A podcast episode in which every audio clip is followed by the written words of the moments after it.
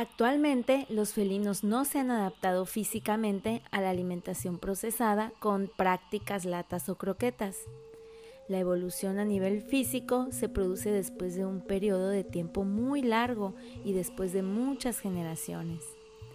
Hoy en día existen muchos gatos que cazan pájaros y pequeños roedores, así como meninos que se alimentan exclusivamente de sus presas, como ocurre en numerosas granjas. En el fondo, los gatos siguen siendo 100% cazadores, lo que se refleja en su comportamiento y sobre todo en sus órganos, que corresponden a los de los más pequeños felinos salvajes.